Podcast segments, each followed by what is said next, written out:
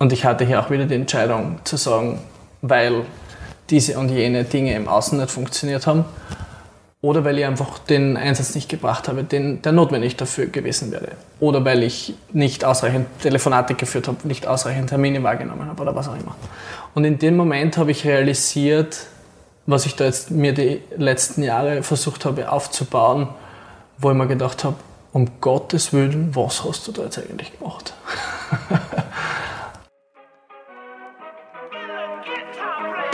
Herzlich willkommen beim Little Talks Podcast mit Robert Bacher und Sebastian Mattel. Und er ist ein systemischer Coach. Er ist ein, ja, ein, ein, ein unglaublicher Coach, weil er bringt das mentale Chaos bei den KlientInnen, was er hat, zum Stillschweigen, würde ich jetzt einfach mal sagen. Er schafft Klarheit im Leben und sorgt für neue Perspektiven, neue Wege und ich freue mich jetzt auf ein spannendes Gespräch mit Sebastian Mattel. Hallo Sebastian. Servus Robert, danke, dass ich da sein darf. Ich freue mich sehr.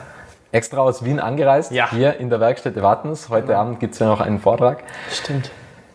Sebastian, welcher eine Gedanke schlummert in dir, wo du denkst, es wäre mal gut, wenn die ganze Welt über diesen einen Gedanken nachdenkt?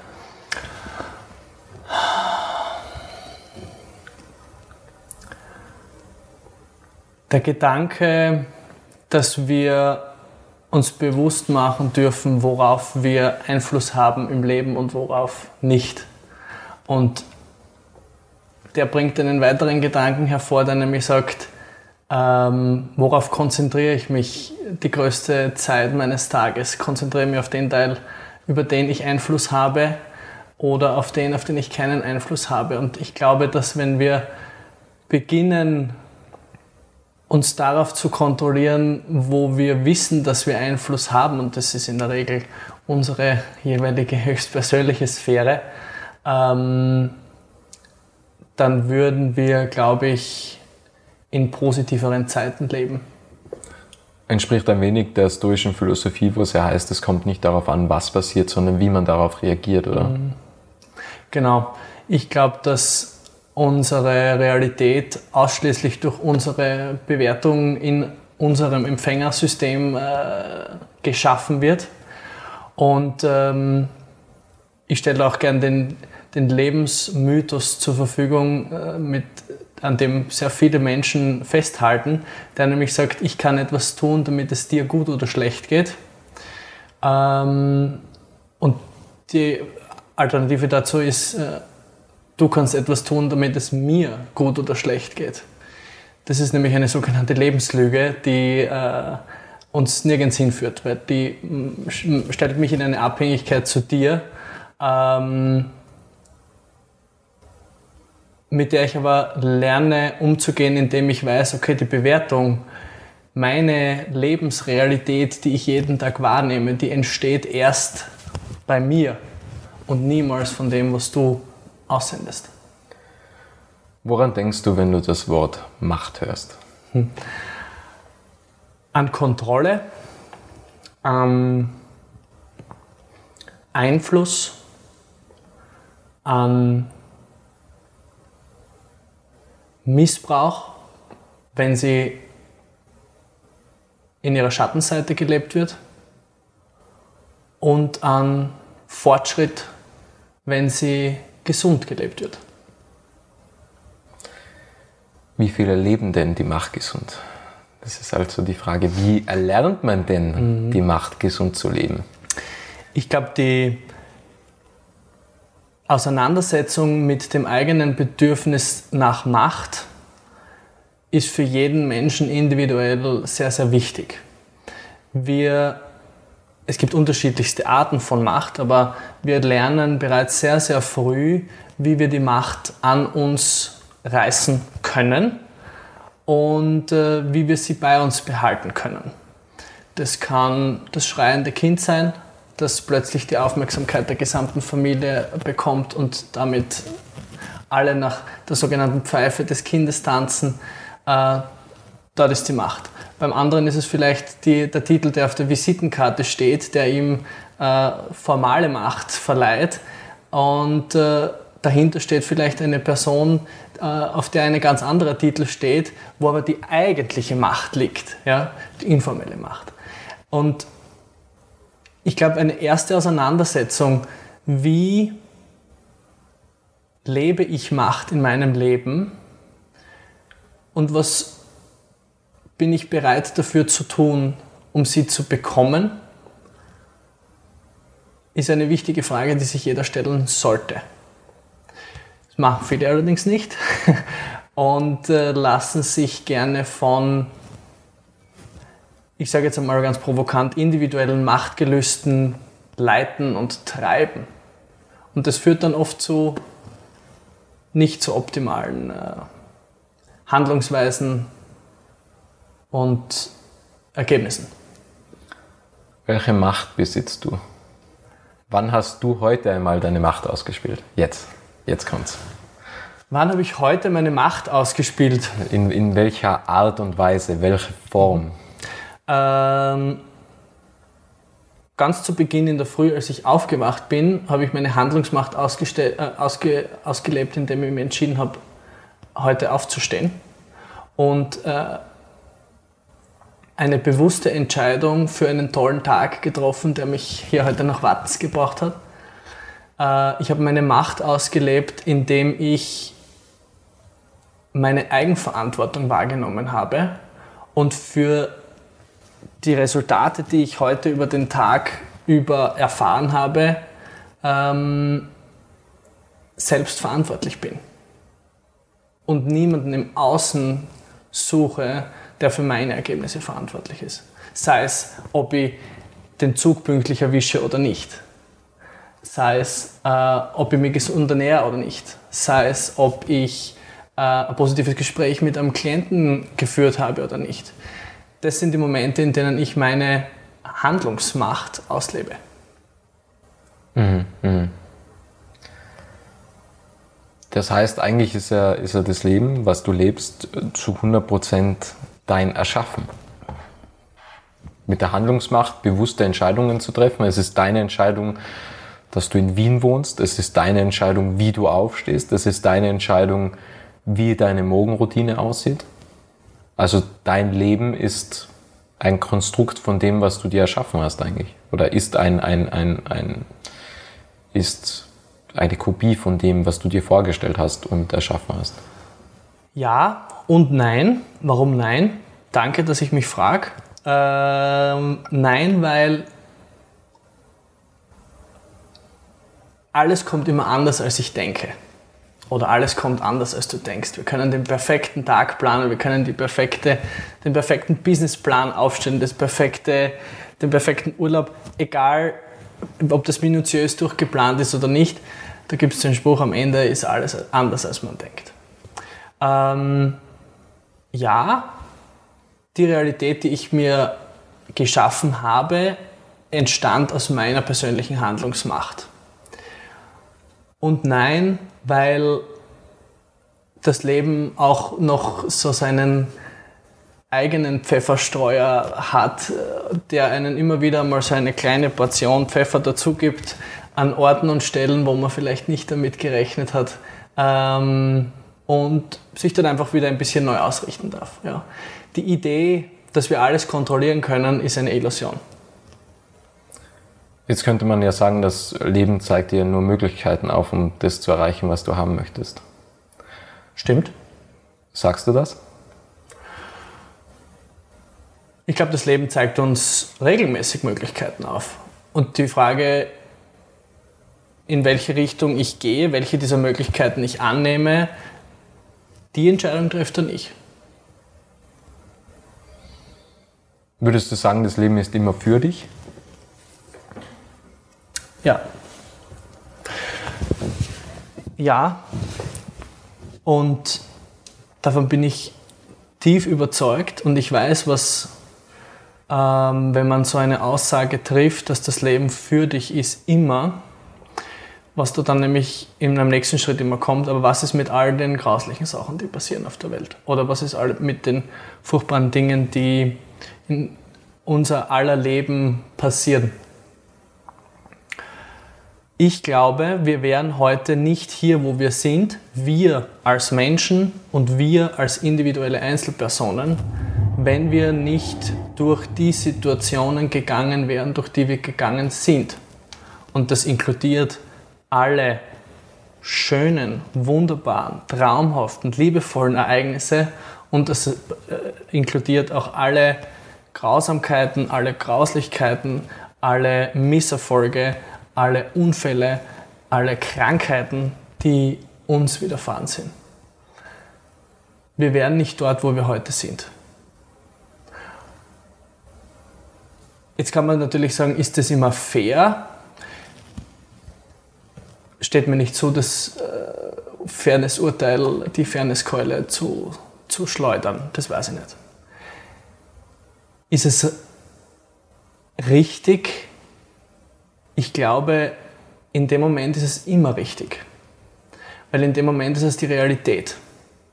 Und ich verwende sehr gern den Satz, wenn ich mit der Realität zu streiten beginne, dann verliere ich zu 100 Prozent. Ganz sicher. Und wenn ich diesen Kampf länger kämpfe und immer weiter kämpfe, dann gebe ich wieder meine Macht ab. Dann sind wir wieder dort. Ja. Wann hattest du zuletzt einen Tiefschlag? Vielleicht etwas demaskierend? Du musst die Frage auch nicht beantworten, aber, aber wann war der und wie sah der aus? Wie bist du da wieder rausgekommen? Weil wir hatten ja schon im Vorgespräch, man muss durch den Schmerz gehen. Das ist halt so. Wie, wie sah das bei dir aus? Ähm, meinen letzten Tiefschlag, den habe ich vor nicht allzu langer Zeit gehabt, als es nämlich darum gegangen ist, wie meine unternehmerische Zukunft aussehen wird im Detail. Ähm, ich wusste, dass ich äh, meinen Weg als systemischen Coach, als Unternehmensberater äh, gehen werde. Haben wir das natürlich auch ganz äh, konkret heruntergebrochen und Pläne gemacht und, und, Zahlen definiert und was weiß ich was alles. Und ähm, es kam der Punkt, an dem ich realisiert habe, dass sich das nicht so entwickeln wird, wie ich mir das vorgestellt habe. Durch und ich hatte hier auch wieder die Entscheidung zu sagen, weil diese und jene Dinge im Außen nicht funktioniert haben oder weil ich einfach den Einsatz nicht gebracht habe, den, der notwendig dafür gewesen wäre. Oder weil ich nicht ausreichend Telefonate geführt habe, nicht ausreichend Termine wahrgenommen habe oder was auch immer. Und in dem Moment habe ich realisiert, was ich da jetzt mir die letzten Jahre versucht habe aufzubauen, wo ich mir gedacht habe, um Gottes Willen, was hast du da jetzt eigentlich gemacht? Ähm, ich bin nämlich all in gegangen und äh, das war für mich schon die Realisierung, wo ich gemerkt habe, okay, ich muss da jetzt durch, durch diesen Schmerz. Weil wenn ich da jetzt nicht reingehe, äh, dann kann ich nur aufgeben. Und aufgeben ist keine Option. Das war es noch nie. Und es hat einmal jemand zu mir gesagt, um, ähm, if you wanna take the island, you have to burn the boats. Und in dem Moment habe ich meine Boote hinter mir quasi angezündet und habe gesagt, okay, vorwärts geht's. Und ähm, habe wieder mit einem leeren Whiteboard begonnen und bei Null angefangen. Und seitdem habe ich sehr viel gelernt über diese Situation. Würdest du sagen, das ist verloren gegangene Zeit? Nein. Gar nicht? Nein. Würdest du rückblickend betrachtet etwas anders machen? Weil, also ich habe es zum Beispiel so, ich denke mir immer, so richtig äh, lesen angefangen habe ich mit 21 und dann denke ich mir, wie weit wäre ich jetzt, wenn ich mit 18 angefangen hätte, mhm, oder? Also die Frage stellt man sich ja. Also genau. das ist ja Zeit, also man kann sich ja irgendwie einen Vorsprung ähm, erschaffen. Ja. Aber ich denke mal immer, okay, wenn man, wenn man nicht zu viel investiert in etwas, vielleicht war irgendwo der Glaube, dass das vielleicht nicht das Richtige ist, oder? Mm, ich glaube, dass wenn das System, und das formuliere ich jetzt ganz hin und wieder so esoterische Momente, du, deine Hörerschaft wird es mir verzeihen, wenn das System bereit ist, etwas äh, zuzulassen, dann passiert es. Immer. Vielleicht warst du mit 18 noch nicht bereit. Vielleicht warst du mit 21 erst an dem Punkt, wo das System gesagt hat, okay, jetzt, jetzt soll er anfangen zu lesen. Bereue ich etwas von, meinen, von meinem bisherigen Weg keine einzige Sekunde, weil ich genau weiß, ich musste durch jeden dieser Schritte gehen, damit ich es lerne, damit ich dahin komme, wo ich jetzt bin. Shortcuts gibt es nicht. Und verlorene Kilometer ist es überhaupt nicht, weil äh, ich habe damit die ersten zehn Wege gefunden, die nicht funktionieren. Ja? Äh, und es gibt den, den Satz äh, der Erfind des Erfinders der, der Glühlampe, äh, Glühbirne, der gesagt hat, na, er hat 10.000 Methoden gefunden, die nicht funktionieren. Thomas Edison. Yes. Ja. Genau. Man könnte auch sagen, das Hindernis ist der Weg. Ja. Könnte man. Ich hake ein und sage, dort, wo das erste wahrgenommene Hindernis steht, ist das Ende deiner Komfortzone. Und am Ende deiner Komfortzone beginnt Wachstum. Weil innerhalb deiner Komfortzone kannst du nicht wachsen. Und wenn du wachsen möchtest, musst du deine Komfortzone verlassen. Und wenn dir das Leben ein Hindernis signalisiert, eine Challenge, der du vermeintlich glaubst nicht gewachsen zu sein, dann weißt du, lieber Sebastian, du bist jetzt an dem Punkt, du hast deine Komfortzone verlassen und wenn du wachsen möchtest, hier ist, hier ist der Weg. Ja. Würdest du sagen, du bist glücklich? Ja. War das immer so? Na. Seit wann ist es so? Seitdem ich die Entscheidung getroffen habe, dass ich meinem inneren Ruf folge.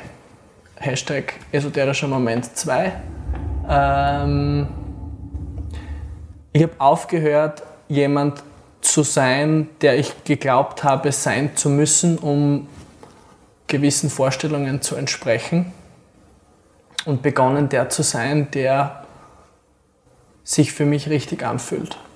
Und in dem Moment ist so viel Druck, so viel Stress, so viel Ballast abgefallen von mir, wo ich mir gedacht habe, okay, äh, so kann sich's auch anfühlen. Ja. Und jetzt versuche ich nicht mehr jemand zu sein, der ich nicht bin, sondern jetzt versuche ich zu lernen, wie ich immer mehr sein kann von dem, der ich bin. Und das Leben um Hier und Jetzt, oder? Also was man halt immer wieder raushört, so Glück basiert im Hier und Jetzt, ja. ähm, Entscheidungen basieren im Hier und Jetzt. Also man trifft ja. ja immer, man kann nicht in der Zukunft Entscheidungen treffen. Also man kann darauf hinarbeiten und hinlenken, aber eigentlich passiert immer alles im Hier und Jetzt und genau hier und jetzt können wir auch glücklich sein. Ja. Das geht nicht in der Zukunft, weil die haben wir nicht in der Hand eigentlich. Genau. Und die Zukunft existiert auch nicht. Ja, wir wissen nicht, ob es einen Morgen gibt. Also wir gehen davon aus, aber. Das Einzige, was existiert, ist jetzt, gerade. Ja. Und hier habe ich meine Macht, die, mit der ich bestimmen kann, wie erlebe ich dieses Hier und Jetzt, wie gestalte ich dieses Hier und Jetzt. Das Problem entsteht dann, wenn ich im Hier und Jetzt bin, aber mit einem Kopf, mit einem Gedanken oder mit einer Gehirnhälfte im Morgen und mit dem anderen Gehirnhälfte mich morgen versucht zu erinnern, was ich vorgestern damit gemacht habe. Da bin ich an drei verschiedenen Positionen, nirgends wirklich. Und das sind die Menschen, die äh, zu mir kommen oder zu uns kommen und sagen, ähm, sie fühlen sich so zerrissen. Na, guess what? Äh, du bist da nirgends wirklich, sondern überall ein bisschen. Und ich glaube, dass, so wie du es richtig sagst, das Leben passiert hier und jetzt. Und es ist uns, mir, nie beigebracht worden, wie wir diesen Moment im Hier und Jetzt bewusst und aktiv wahrnehmen können. Aber das ist ein Muskel, den man trainieren kann. Was macht denn ein äh, systematischer Coach und wie löst man ein mentales Chaos? Ähm, ein systemischer Coach äh, verfolgt den Ansatz, dass du mehr bist als nur, unter Anführungszeichen, du. Der verfolgt den Ansatz, dass wir mehr sind als nur, unter Anführungszeichen, wir. Das heißt, wir alle bringen, wir sind eingebettet in Systeme. Wir alle bringen eine Systemhistorie mit. Wir alle haben Eltern, wir alle haben vielleicht Geschwister oder äh, Großeltern, Kinder. Und diese Systemteilnehmer haben wechselwirkende Einflüsse aufeinander. Und wenn ich einen Teil dieses Systems verändere, verändere ich automatisch das gesamte System. In diesem systemischen Ansatz gibt es unterschiedliche Gesetzmäßigkeiten, die, wenn sie gebrochen werden, zu Chaos führen im System. Und das äußert sich dann meistens dadurch, dass sich das System in der Einzelperson irgendwie widerspiegelt und äh, die Personen dann ein mentales Chaos wahrnehmen. Sie fühlen sich ängstlich, sie fühlen sich unruhig, sie fühlen sich rastlos, sie fühlen, haben ständig das Gefühl zu prokrastinieren, sie haben Selbstwertthemen, sie haben äh, Wutthematiken, all diese, ganzen, all diese ganzen Situationen. Und das mentale Chaos zu entknoten, ist quasi der Kern der gemeinsamen Arbeit mit mir. Wo wir nämlich an dem Auswuchs, mit dem die Menschen zu mir kommen, Beispiel, ähm, ich stehe vor einer Karrieresituation und ich weiß nicht, wie ich weitermachen soll und von diesem Auswuchs geht man dann weiter runter, runter, runter, runter, runter und landet eigentlich bei einem Thema, mit dem sie eigentlich zu dir kommen wollen, aber es vielleicht gar nicht gesehen haben. Und wenn man dieses Kernthema dann einmal aufknotet, dann hat man schon wieder ein bisschen Entspannung geschafft. Und Entspannung bedeutet immer Heilung. Also man behandelt die Ursache und nicht das Symptom ja. eigentlich. Ja. Systemisches Coaching arbeitet auf unterschiedlichsten Ebenen. Das geht von der Verhaltensebene, Fähigkeitenebene, Werteebene, Identitätsebene, äh, durchaus, durchauf bis hin zu einer Purpose-Sinnfrage. Äh, aber es bietet dir gute Tools, mit denen du Probleme an der Wurzel erkennen kannst und behandeln kannst. Wie lange dauert es, bis man so ein mentales Chaos in den Griff bekommt? Weil eigentlich ist es ja nie fertig, oder? Also es kommt ja immer wieder. Oder wann würdest du sagen, ist ein mentales Chaos aufgeräumt? Wenn sich Menschen handlungsfähig fühlen. Das ist nämlich der, das ist nämlich das Spektrum, auf dem sich Coaching bewegt. Und auch das Spektrum, in dem sich von einer Therapie beispielsweise abgrenzt. Im systemischen Coaching sprechen wir von der Achse ich bin handlungsfähig bis hin zu ich bin nicht handlungsfähig. Was bedeutet nicht handlungsfähig zu sein? Ich weiß nicht, was ich tun soll, ich hab, bin überfordert, ich bin überlastet, ich kann nicht. Äh, das Handlungsspektrum, die Achse in der Therapie ist krank und gesund. Entweder ich bin gesund oder ich bin krank, ich habe psychische Erkrankungen. Ja?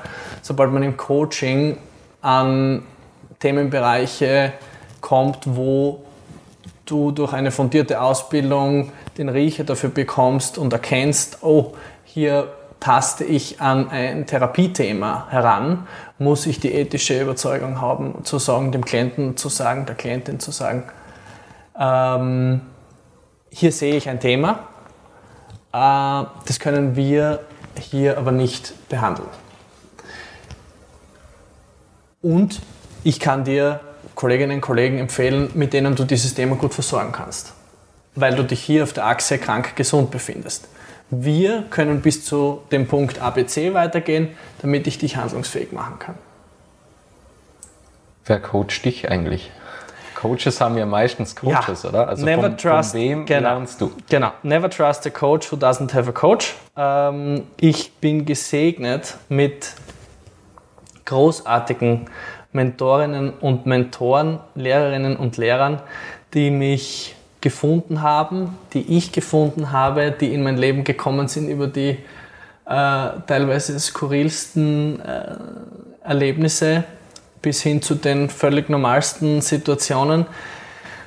Ich erzähle ganz gerne, mein erster Trainer und Coach, der mich begleitet hat, das war mein Tischtennistrainer ich habe in meiner Kindheit und Jugend äh, relativ lang nicht so schlecht Tischtennis gespielt und hatte da einen Trainer, der mir nicht nur Tischtennis beigebracht hat, sondern auch sehr, sehr viel über mich selbst und über das Leben. Und den äh, habe ich heute noch sehr der hat einen großen Platz in meinem Herzen und in meinem Geist, einfach weil er mich wahnsinnig geprägt hat. Und dann geht es weiter zu Coaches, professionell ausgebildeten, äh, systemischen Coaches, Therapeuten, von denen ich wahnsinnig viel gelernt habe und ähm, bei denen ich auch in Supervision bin, nach wie vor. Einfach weil immer wieder Themen beim anderen Dinge in dir auslösen. Wir sind alle Menschen und wir haben alle ein Leben, wir haben alle Erfahrungen und damit es nicht vorkommt, dass ich dann mein Thema auf diesen anderen Menschen projiziere und mich dann selbst coache quasi, ist es wichtig, den Muskel zu trainieren, zu erkennen, aha, der triggert da jetzt gerade ein Thema in mir, weil ich das auch habe. Ich stelle das jetzt auf die Seite und kann den, den oder die Klientin ordentlich versorgen. Und nach der Session kümmere ich mich um das Thema und kann damit in die Supervision gehen. Wie findet man denn den äh, richtigen Coach? Weil das ist ja auch etwas, was äh, schwierig ist.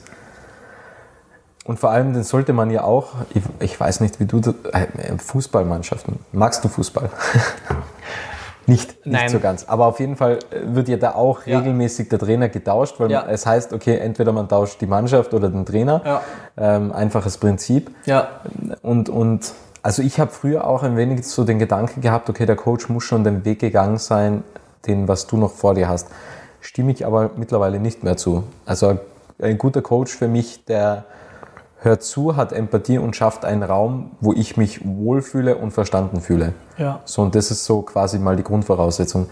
Aber wann, wie findest du den richtigen Coach und wann würdest du sagen, sollte man einen Coach wechseln? Mhm. Ähm, diese Fußballmetapher würde ich gerne noch vorher aufgreifen. Das ist das gleiche in Unternehmen, wo äh, entweder Mitarbeiterabteilungen ausgetauscht werden oder Führungskräfte. die Führungskräfte sagen immer, die Mitarbeiter haben nichts zusammengebracht und die Mitarbeiter sagen immer, die Führungskräfte haben nichts zusammengebracht. Ja, also, ähm, Man gibt ist, wieder die Macht ab. Genau, das ist Henne-Ei-Thematik, we never know. Aber ähm, zu deiner eigentlichen Frage, wie findet man den richtigen Coach? Ich persönlich habe einen sehr, sehr starken empathischen Anteil. Mir ist die zwischenmenschliche Beziehung wahnsinnig wichtig. Es gibt Menschen, denen das überhaupt nicht wichtig ist und die äh, eine kognitive Beziehung mit jemandem brauchen. Ähm, nichtsdestotrotz glaube ich, dass das Bauchgefühl ein nicht zu vernachlässigen der ähm, Bestandteil in dieser Entscheidung sein sollte und auf die simpelste Art und Weise heruntergebrochen für jeden oder jede, der sich die Frage stellt, äh, ob er einen Coach, wie er einen Coach findet, ist es jemand, mit dem ich meine höchstpersönlichen Lebensthemen besprechen möchte? Und die Antwort, es taucht eine Antwort auf und die Antwort, die auftaucht, ist die richtige. Und wann ist der Zeitpunkt, den Coach zu wechseln,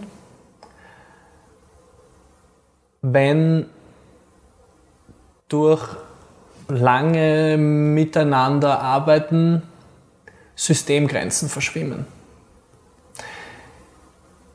Du kannst dir das so vorstellen, dass du dein System Robert mitbringst und ich mein System Sebastian und wenn wir zwei miteinander arbeiten, dann entsteht zwischen uns beiden ein sogenanntes Beratungssystem. Ein drittes, gemeinsames.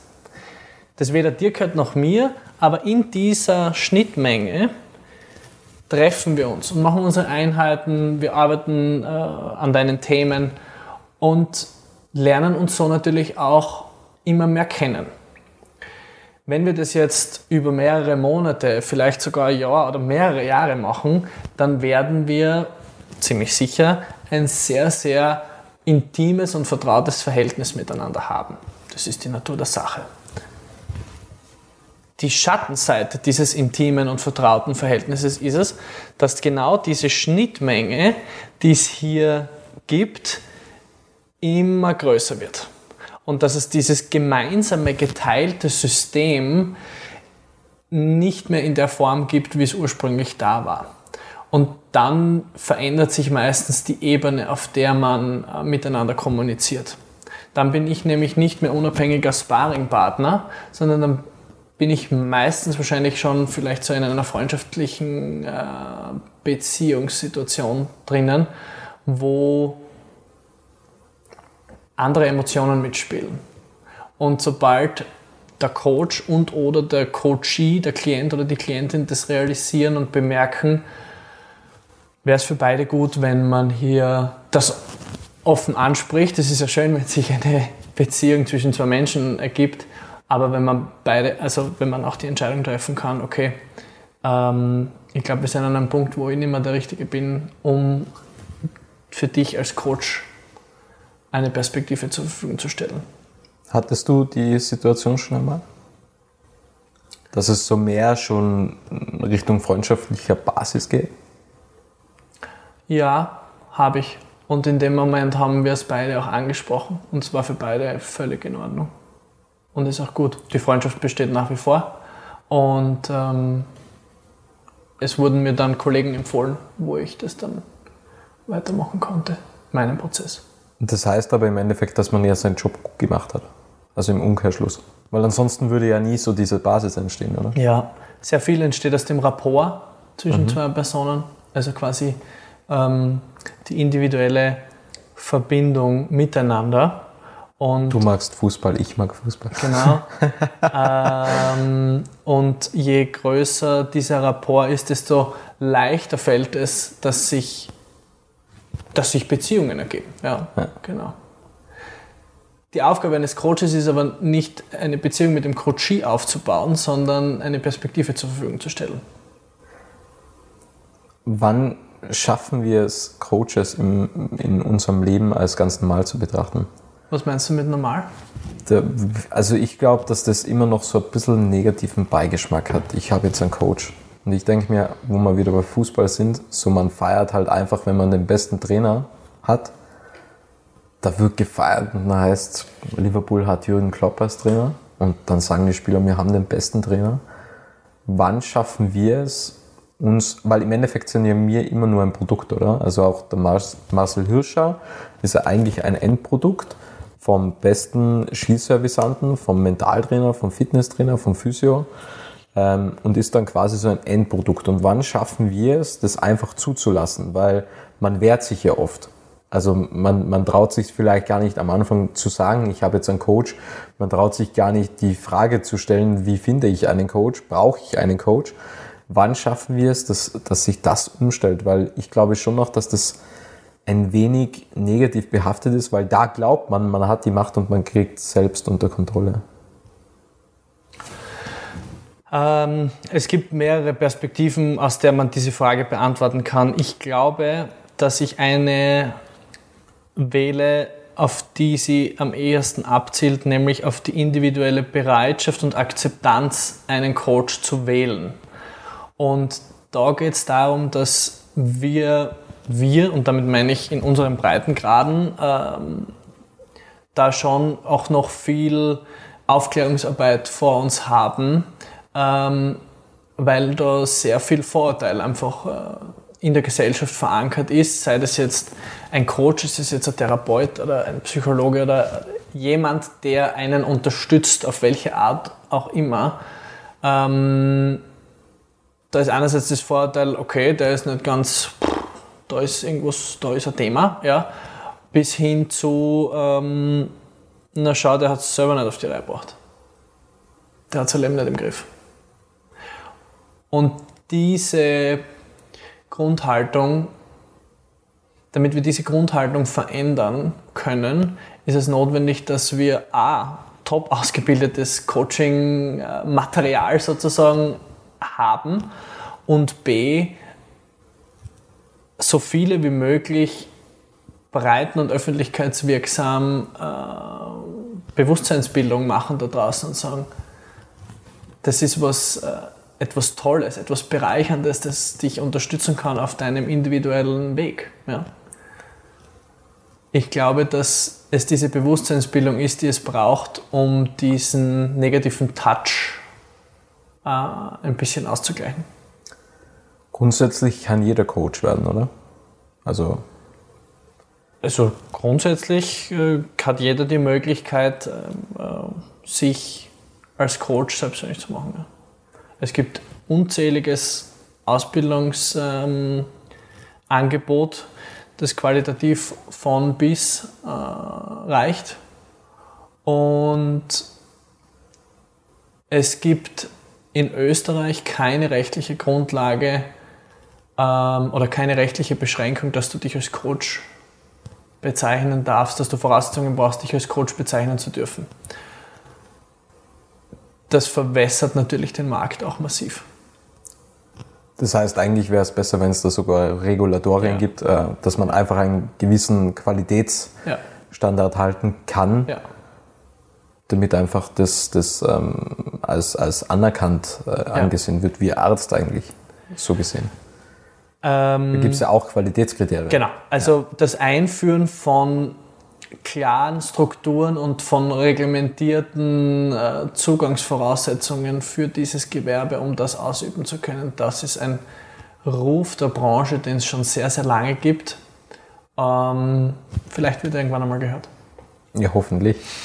Ähm, du hast drüben in der Werksküche bei uns auf dieses wunderschöne Plakat Anthony Robbins ähm, ja aufgeschrieben. Genau. Was hältst du von NLPs? Was hältst du von Tony Robbins? Wie findest du ihn? Also er ist ja so gesehen eigentlich einer der bekanntesten Coaches, würde ich jetzt einfach mal sagen.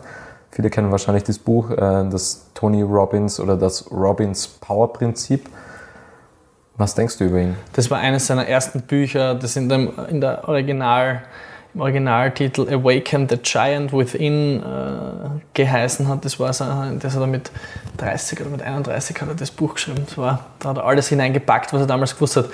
Ähm, also Tony Robbins ist schon eine Nummer für sich. Ja. Ich glaube, dass man an Tony Robbins nicht vorbeikommt, wenn man in der Coaching-Blase, Personal Development, Selbsthilfe, ähm, drinnen ist, dass es dann nicht lang dauert, bis man das erste Mal den Namen Tony oder Anthony, wie er sich früher noch bezeichnet hat, Robbins, äh, vorbeikommt. Ich weiß, dass er nicht für jeder Mann, jeder Frau ist, weil er seine höchst einzigartige Art und Weise hat, Dinge zu vermitteln, zu sprechen, zu aufzutreten. Für mich persönlich ist er ein sehr wichtiger Mentor gewesen in meinem bisherigen Weg weil er mich persönlich mit seiner Art sehr abholt. Ich glaube, dass er jemand ist, entweder du liebst ihn oder du hasst ihn. Ich glaube, Tony Robbins hat nicht viel Zielgruppe dazwischen. Da gibt es entweder eins oder neun. Fünf gibt es beim nicht. Ja? Ähm, und das ist auch okay so. Für mich persönlich war es definitiv äh, eine sehr wichtige Figur und ich habe ihn ähm, dann eben damals in, in Miami äh, November 2019 live besucht ähm, und war total begeistert. Ja. Also das, was der dort auf die Beine stellt, ist schon sehr, sehr faszinierend. Was halte ich von NLP? NLP ist ein Hammer. Du kannst mit diesem Hammer ein Haus bauen oder jemanden den Kopf einschlagen. Du entscheidest. NLP hat wahnsinnig nützliche Tools und Werkzeuge, die man, die einen individuellen Werkzeugkasten sehr bereichern können. Ich sehe es als ein, ein weiteres Werkzeug in einem bunten Werkzeugkasten. Ähm, er, Tony Robbins, hat damals begonnen, ähm, seine Nischenstrategie vor 40 Jahren war, äh, Phobien mit NLP-Techniken auszukurieren innerhalb von 15 Minuten. Er erzählt auch ganz gerne immer die Geschichte, wie das damals war, wie er in den Markt hinausgegangen ist, wo er die sogenannten unheilbaren Phobien aller Psychiater und Psychologen, die es damals in seinem Umkreis gegeben hat über Radio, hat er die kontaktiert und hat gesagt, bringt mir eure unheilbaren Klienten und ich werde sie heilen in 15 Minuten. Das ist richtig ganz wunderbar klassisch, reißerisch, amerikanisch. Und er hat es damals scheinbar wirklich gut hinbekommen und Leute von ihrer Angst vor Schlangen oder Spinnen oder sonst irgendwas mit NLP-Techniken da geheilt sozusagen. Und das war so der erste Schritt den er damals gemacht hat, um Bekanntheit zu generieren. Er hat dann über die Jahre natürlich auch sein Portfolio massiv verbreitert. Und wenn man ihn heute erlebt, vor allem wenn man ihn mit der Coaching-Brille erlebt, dann hört man da schon wahnsinnig viele verschiedene Ansätze heraus. Ja. Und unterm Strich, egal was er tut, er hilft Menschen. Ähm, Immer eine gute Sache. Da, da, kann er nicht so viel falsch machen. Ja, ja. ja. Aber NLP sind ja sowas wie Glaubenssätze eigentlich, oder? Also es heißt ja neurolinguistische Programmierung. Und eigentlich geht es darum, einen neuen Glaubenssatz zu kreieren. Wie es gibt die Tischplatte und diese Tischplatte steht auf vier Beinen der Glaubenssatz ist, also die Beine untermauern, der Glaubenssatz ist quasi die Tischplatte und die Tischbeine untermauern quasi diesen Glaubenssatz, was man sich selbst erzählt, mhm. oder? So mhm. irgendwie bildlich gesprochen. Ja, äh, ich würde es auf einer Metaebene formulieren, als es ist der globale Umgang mit Sprache in uns selbst. Wie gehen wir mit Worten in uns selbst um und wie gehen wir mit Sprache um und wie gestalten wir damit unsere Realität? Glaubenssätze sind eines dieser, äh, einer dieser Ausprägungen. Ja? Das sind, sie, ähm, sie sind das Konstrukt unserer Realität, die sagen, was ist möglich, was ist nicht möglich, was ist gut, was ist schlecht. Unsere, unsere Werte, sie repräsentieren unsere Werte und damit unsere Identität.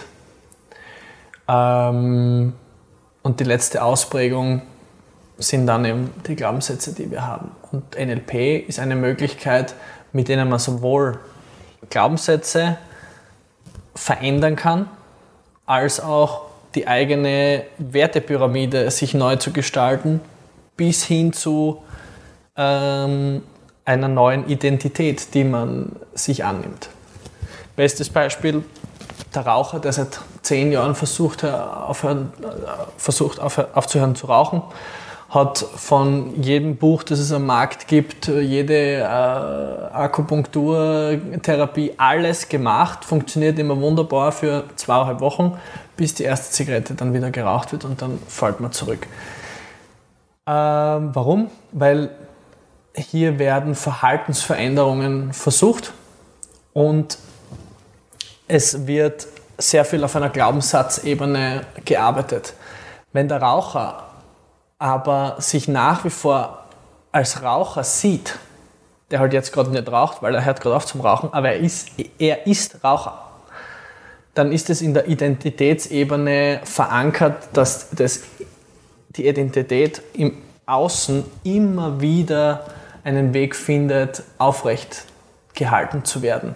Weil das Furchtbarste für unsere Persönlichkeit ist, wenn wir nicht unserer Identität entsprechen. Und wir werden alles dafür tun, damit wir immer unserer Identität entsprechen können. Und wenn ich sage, ich bin Raucher, dann werde ich alles dafür tun, damit ich diese Identität wahr machen kann. Sobald diese Menschen begonnen haben, sich als Nichtraucher zu identifizieren, dann konnten sie auf einmal beginnen, diese neue Identität aufrechtzuerhalten und Nichtrauchen inkludiert halt einfach einmal die Zigarette nicht zu rauchen. Und ähm, da kann man mit NLP sehr gute Ergebnisse erzielen. Ja. Welche, hast du schon mal so die Identität gewechselt? Also ja, ich, ich habe äh, zehn Jahre meines Lebens geraucht. Okay. Und dann auch mit NLP behoben? Ja, unter anderem mit einer, ja. mit einer, ähm, mit einer Konditionierung quasi, mit einem neuen äh, mentalen Bild. Mhm. Äh, was ist die Konsequenz, wenn ich diese Identität weiterlebe für die nächsten drei Jahre, für die nächsten fünf Jahre, für die nächsten zehn Jahre? Wie sieht mein Leben dann aus? Ja.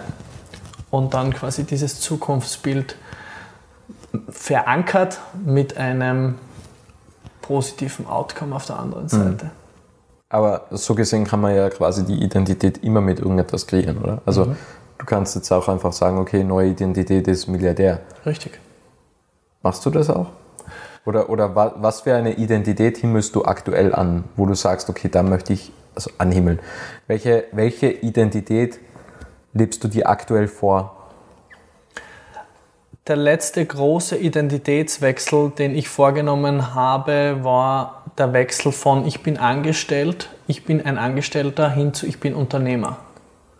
Das sind zwei verschiedene, völlig verschiedene Identitäten, die völlig verschiedene Werte und völlig verschiedene Verhaltensweisen und Glaubenssätze mit sich bringen.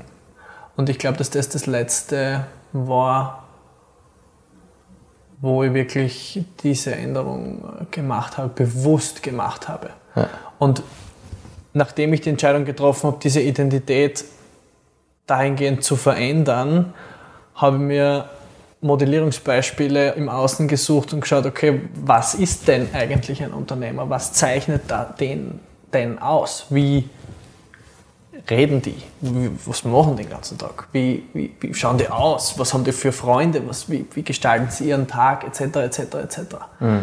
Und ähm, auf Basis von dem habe ich mir dann meine eigene Identität gestaltet. Das kann ich sehr gut verstehen. Ich habe vor einigen Wochen einen Blogartikel geschrieben, die Sprache der Millionäre. Ja. Weil man ja durchaus durch den Podcast einfach jede Menge Menschen kennenlernt und, und da kristallisieren sich einfach ganz klare Verhaltensweisen heraus. Ja. Wo man sich denkt, ja, die, die reden halt einfach anders. Die, ja. die gehen anders, die haben eine andere Ausstrahlung, die begegnen anders. Und dann kann man sich äh, durchaus eine neue Realität erzählen. Also ich war, äh, ab und zu habe ich ja nie Kontakt mit den Personen bis hin zum Gespräch, weil oftmals läuft es über AssistentInnen.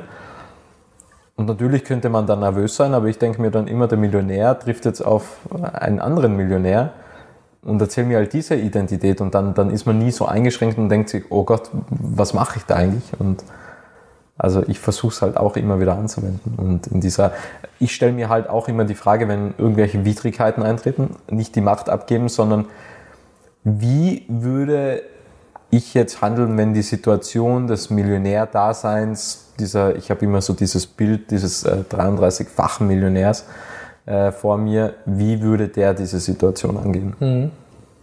Und der, also der lacht nicht über die Situation, aber der nimmt die eher sehr, sehr gelassen ähm, und der steigert sich da nicht so hinein. Ja. Und das hilft sehr stark. Da bist du perfekt in der äh, Identitätsmodellierung unterwegs. Ja, ich fahre auch mittlerweile bei Gelb über die Ampel. Ja. Richtig. Der Bremsweg wäre zu lange gewesen. ja, das ist schon, ist schon durchaus spannend. Aber auch, was das, äh, was das dann im Außen bewirkt. Also, die Frage ist halt immer, was war zuerst da, oder? Also, ähm, das habe ich mich schon mal gefragt, wo ich den Blogartikel geschrieben habe. Es sind ja einige FamilienunternehmerInnen auch dabei. Aber ähm, so bei den Selfmade-Millionären, was war vorher da das Geld oder die, die, die, die Ausstrahlung, die Sprache, die Wahrnehmung, die, die, die Überzeugungen, die Werte. Ähm, das frage ich mich halt teilweise. Aber ich glaube, dass vorher der Mensch zu etwas sein, also der Mensch zu etwas werden muss, um dann auch Dinge zu erhalten. Also ja. bin ich ganz fest überzeugt. Weil ansonsten verliert man es wieder. Mhm. Oder? Ja, erst, du bist der Experte. Erst wenn das, erst wenn das, erst wenn das System bereit ist, ja, ja. dann wird es dir zugemutet. Ja wenn es dir zugemutet wird, wenn das System noch nicht bereit ist, Lottogewinn für jemanden, der sich noch nie mit Geld, beispielsweise bleiben wir bei dem Thema, ja. äh, beschäftigt hat. Ähm, ich kenne jetzt die exakten Zahlen nicht, aber es ist die deutliche Mehrheit, die innerhalb einer kürzesten Zeitraum äh, all dieses gewonnene Geld wieder verspielt, vertrunken, verloren, was auch immer haben und wieder auf, ihrem alten, äh, auf ihrer alten Identität sind. Ja. Mhm. Ähm, weil sie den Wechsel nie gemacht haben. Wenn das System bereit ist dafür, dann kann es dir zugemutet werden. Ja. Und ich glaube, dass es an uns ist, dass wir uns weiterentwickeln äh, bis zu dem Punkt, wo wir sagen, okay, ich, das System ist bereit. Hm. Und dann wird es einem auch zugemutet, weil man quasi seine, die Empfangsbereitschaft vergrößert. Ja. Zweifelst du ab und zu dann dieses Selbstbild an? Weil das kann ja auch sein, weil, weil wenn dann das zu lange dauert, oder? Und man kann ja immer wieder in die alte Welt zurückrutschen. Ja, das stimmt. Ähm, frei von Zweifel wäre das also gibt es in meiner, ich glaube nicht, das ist menschlich, das ist natürlich. Die Frage ist, wie lange bleibe ich in dem Zweifel drinnen ja. und wie lange lasse ich mich davon leiten. Und ähm, natürlich ist es leicht, wieder in alte Verhaltensweisen zurückzurutschen. Aber dann erinnere ich mich daran, warum ich die Entscheidung zu Beginn überhaupt getroffen habe, dass ja. ich da was verändere. Ja. Und das ist meistens schon ähm, Anstoß dann genug für diesen Zweifel wieder loslassen zu können. Ja. Was ich mich vorhin gefragt habe, ist, es gibt ja äh, von Robert D. Äh, Kiyosaki den Cashflow-Quadranten. Und da ist da, es gibt den Angestellten, den selbstständigen Unternehmer und den Investor. Warum willst du nicht gleich den Investor? Weil das ist ja so quasi die oberste Ebene dann. Ja. Ähm, also das könnte man ja auch sagen, oder? Äh, einfach mal alle Ebenen überspringen. Also genau. Die Frage ist, wie erfolgreich wirst du einen Marathon laufen, wenn du noch nicht gehen kannst? Ich glaube, das ist eine. Das dauert halt länger. äh, ich glaube, dass es eine natürliche Entwicklungsphase ist. Ich hm. glaube, es gibt keinen Elevator to the top. Ja. Und ich glaube, es gibt eine, einen Grund, warum wir äh, die Stiegen nehmen dürfen. Egal, wo wir hinwollen. Hm. Ähm, weil wir auf diesem Weg dieser Stiegen lernen, diese, dieses Top und was auch immer das ist, ob das jetzt der Investor ist, ob das jetzt die Familie ist, ob das der Porsche, keine Ahnung, für jeden ist das was Individuelles. Ähm, ich glaube, du würdest es nicht zu schätzen wissen, Punkt 1. Punkt 2, ich glaube, du würdest nicht umgehen können damit. Und Punkt 3, du lernst am Weg dorthin das Werkzeug kennen, das du dort oben brauchst. Und wenn du an, an die Investor, nehmen wir das Beispiel her, äh, wenn du an die Investorposition kommst mit dem Werkzeugkasten eines Angestellten, dann wird das wahrscheinlich kurz-, mittel-, langfristig nicht funktionieren. Was ist denn in deinem Werkzeugkasten alles enthalten? Was sind die besten Werkzeuge? Tischtennisschläger, ganz wichtig. ähm, also zwei Werkzeuge, die ich täglich verwende, die mich ruhig machen, ist ein, das zum ersten das Werkzeug der Meditation. Mhm. Headspace? Calm. Okay. Oder gar nichts. Okay. Also einfach irgendeine Hintergrundmusik. Ähm, das ist ein Tool, das will ich nicht mehr missen von drei Minuten sich bewusst auf den Atem zu konzentrieren, das ist ein Game Changer. Ja. Die Ruhe, die du damit bekommst und den Fokus, den du damit wieder auf die Dinge legen kannst, die dir wichtig sind und die gerade jetzt im Moment wichtig sind, ist immens. Hm. Und das zweite Werkzeug, das ich auf einer täglichen Ebene Basis verwende, ist äh, ein Journal ich bin ein sehr haptischer Mensch und ich schreibe mir quasi den ganzen Tag alles auf. Ja? Ich brauche To-Do-Listen oder ich brauche ein, ein Phys ich muss sie physisch niederschreiben mit meinen Fingern. Ähm, Handynotizen oder so, das funktioniert bei mir nicht. Das kann ich nicht.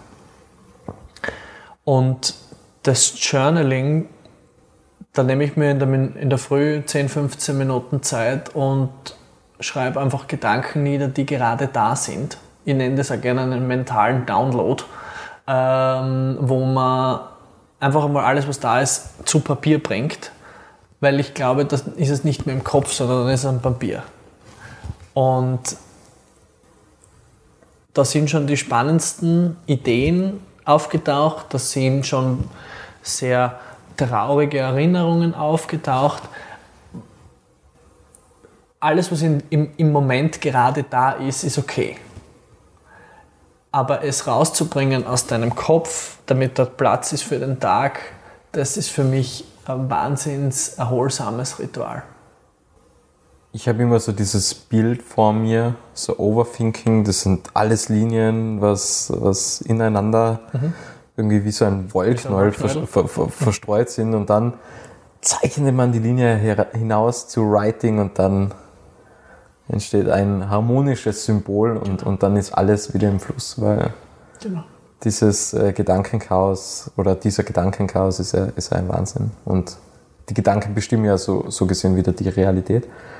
Ähm, ich nehme das immer als Beispiel. Eine der Abschlussfragen ist, ähm, was war deine beste Investition unter 100 Euro? Ich sage da immer, okay, bei mir ist Headspace beispielsweise oder Lichtwecker.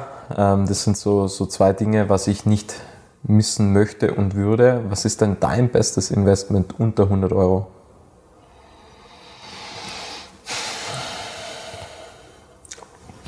Ich kann das natürlich jetzt genauso sagen, die Calm-Membership, die kostet da unter 100 Euro äh, und würde aber an der Stelle auch noch die Gym-Membership äh, dazu stellen, weil die kostet auch unter 100 Euro.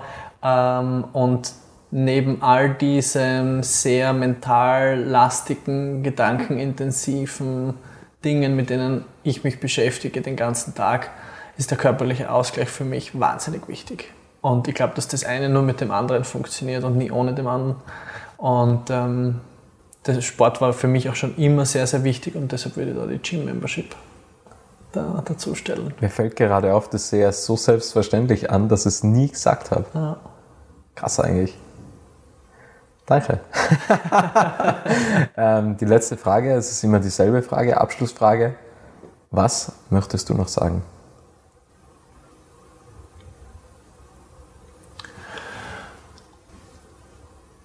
Ich möchte noch sagen, dass ich uns in Krisenzeiten und in turbulenten Zeiten und in wilden, chaotischen Zeiten die halbe Sekunde wünsche, die wir brauchen und die es braucht, die uns vom Passagier unseres Lebens zum Piloten unseres Lebens macht. Nämlich in dieser halben Sekunde zwischen einem Ereignis und unserer individuellen Reaktion. Wenn ich auf Automodus dort durchfahre und mich von meinen Stressmustern leiten lasse, werde ich eine andere Realität wahrnehmen, als wenn ich eine halbe Sekunde Pause mache, einen halben Atemzug nehme und eine bewusste Entscheidung treffe, ich setze mich in den Pilotensitz und treffe eine bewusste Entscheidung. Die halbe Sekunde wünsche ich dir, wünsche ich mir und allen deinen Zuhörern. Man wird sozusagen zum Pilot des eigenen Lebens. Genau. Danke, Sebastian. Danke dir, Robert. Es freut mich sehr, dass du das Interview bis zum Ende angehört hast und wenn du keine Folge mehr verpassen möchtest, dann abonniere jetzt Little Talks in deiner Podcast-App.